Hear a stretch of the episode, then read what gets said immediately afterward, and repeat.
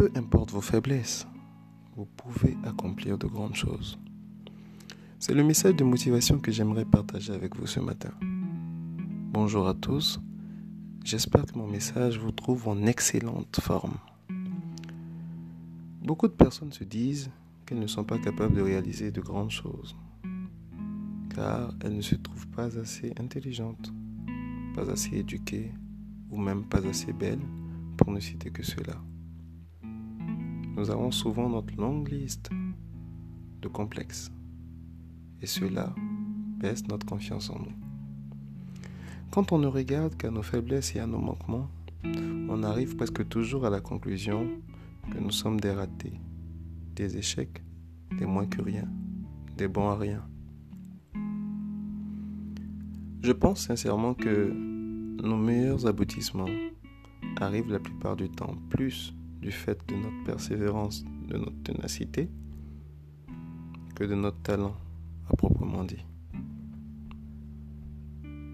Qu'est-ce que j'essaie de vous dire? Quand on regarde la vie de ces personnes-là qui nous inspirent parce qu'elles ont réussi, de ces personnes-là qui nous ont montré la voie, le chemin, on se rend bien compte que le succès est le fruit, est le résultat d'efforts répétés, de travail acharné. On peut donc dire, sans risque de se tromper, que la réussite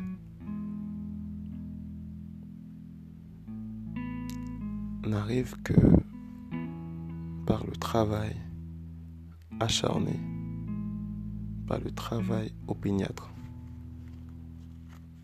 par le travail continu.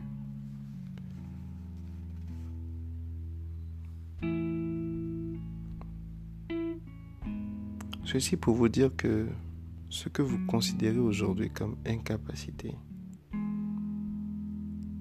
ne constitue en rien un frein à votre réussite si vous ne les voyez pas comme des blocages immuables. Disons que si vous êtes conscient de vos faiblesses et que vous ne vous dites pas que c'est une fatalité, vous trouverez la force d'aller les changer. Si vous n'arrivez pas à en faire des forces, tout au moins, elles ne seront plus des faiblesses pour vous. Et c'est là le grand secret. C'est-à-dire que chaque fois que vous arrivez à identifier des faiblesses, des incapacités, il faut avoir le courage d'aller travailler dessus. Souvent, qu'est-ce que nous faisons? Quand nous connaissons nos faiblesses et nos, manquements, nous avons pour habitude de les enfuir, de les cacher, de les voiler de faire en sorte qu'elles ne ressortent pas, de faire en sorte que les autres ne se rendent pas compte que ce sont nos faiblesses. Et c'est là que nous avons tout faux. Notre processus de croissance demande que nous nous intéressions à nos faiblesses, que nous allions les travailler jour après jour, afin que cela ne constitue plus pour nous des faiblesses. C'est assez simple dit comme ça, mais je sais qu'en réalité c'est difficile. Mais vous devez le faire. Je vous prends un exemple très simple. Quand on prend deux gamins qui sont dans la même classe, on a un qui a un talent naturel pour les mathématiques, mais qui ne s'en sort pas très bien en français. On a un second qui, lui,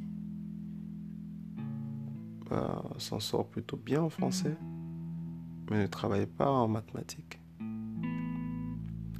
Si dans ces deux gamins, l'un des deux décide de commencer par travailler la matière dans laquelle il est faible, avec acharnement, avec pour objectif de devenir aussi fort dans les deux matières, selon vous, Lequel de ces deux gamins occupera la première place? Il n'y a pas à réfléchir. Le gamin qui aura travaillé à combler ses faiblesses dans les deux matières sera le plus fort. Et c'est ce qu'il faut faire. J'aimerais dire à quelqu'un aujourd'hui qui ploie sous le fardeau de ses incapacités de ne pas se décourager. Dès qu'il activera l'étincelle de la volonté dans son esprit, la flamme des efforts répétés et acharnés va s'allumer. Et dès lors, il pourra rêver grand. Il pourra voir ses réalisations. Quand on travaille, toujours récompensé. Même si vous ne voyez pas les fruits aujourd'hui, vous les verrez demain. Il ne faut pas vous décourager, il faut continuer. Il faut continuer de travailler.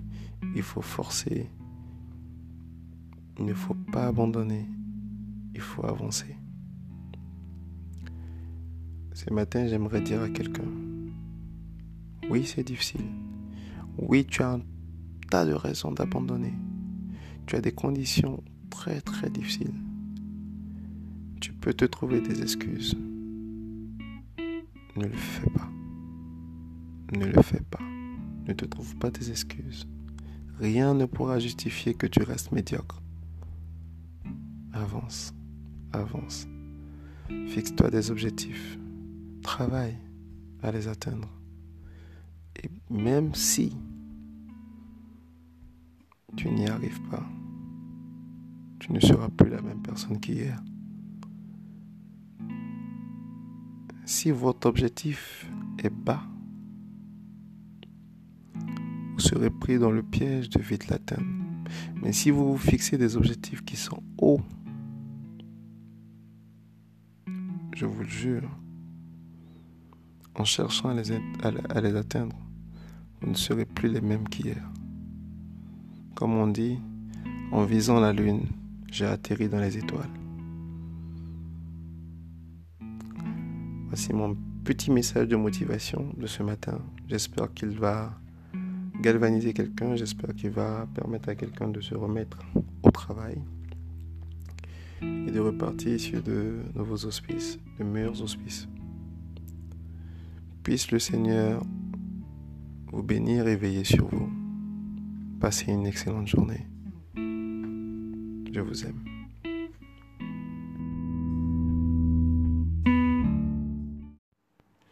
Bonjour à tous, euh, j'espère que vous portez bien. Aujourd'hui c'est samedi, c'est le week-end. J'espère que vous êtes en pleine forme et que vous avez un programme alléchant pour ce week-end. Moi j'aimerais partager avec vous un poème. C'est un poème de Khalil Gibran et je suis retombé comme par hasard dessus. C'est un poème que j'avais appris, que j'avais mémorisé quand j'étais plus jeune. Et c'est un poème qui me parle énormément. C'est un poème qui parle à mon âme. C'est un poème que j'aime, que j'adore parce qu'il est assez philosophique, mais que lorsque vous, vous l'intériorisez, vous le comprenez, euh, il peut changer votre perception du monde, perception de, des choses. Alors, il s'intitule Vos enfants ne sont pas vos enfants. Le voici. Vos enfants ne sont pas vos enfants. Ils sont les fils et les filles de l'appel de la vie à elle-même. Ils viennent à travers vous, mais non de vous. Et bien qu'ils soient avec vous, ils ne vous appartiennent pas. Vous pouvez leur donner votre amour, mais non point vos pensées, car ils ont leurs propres pensées.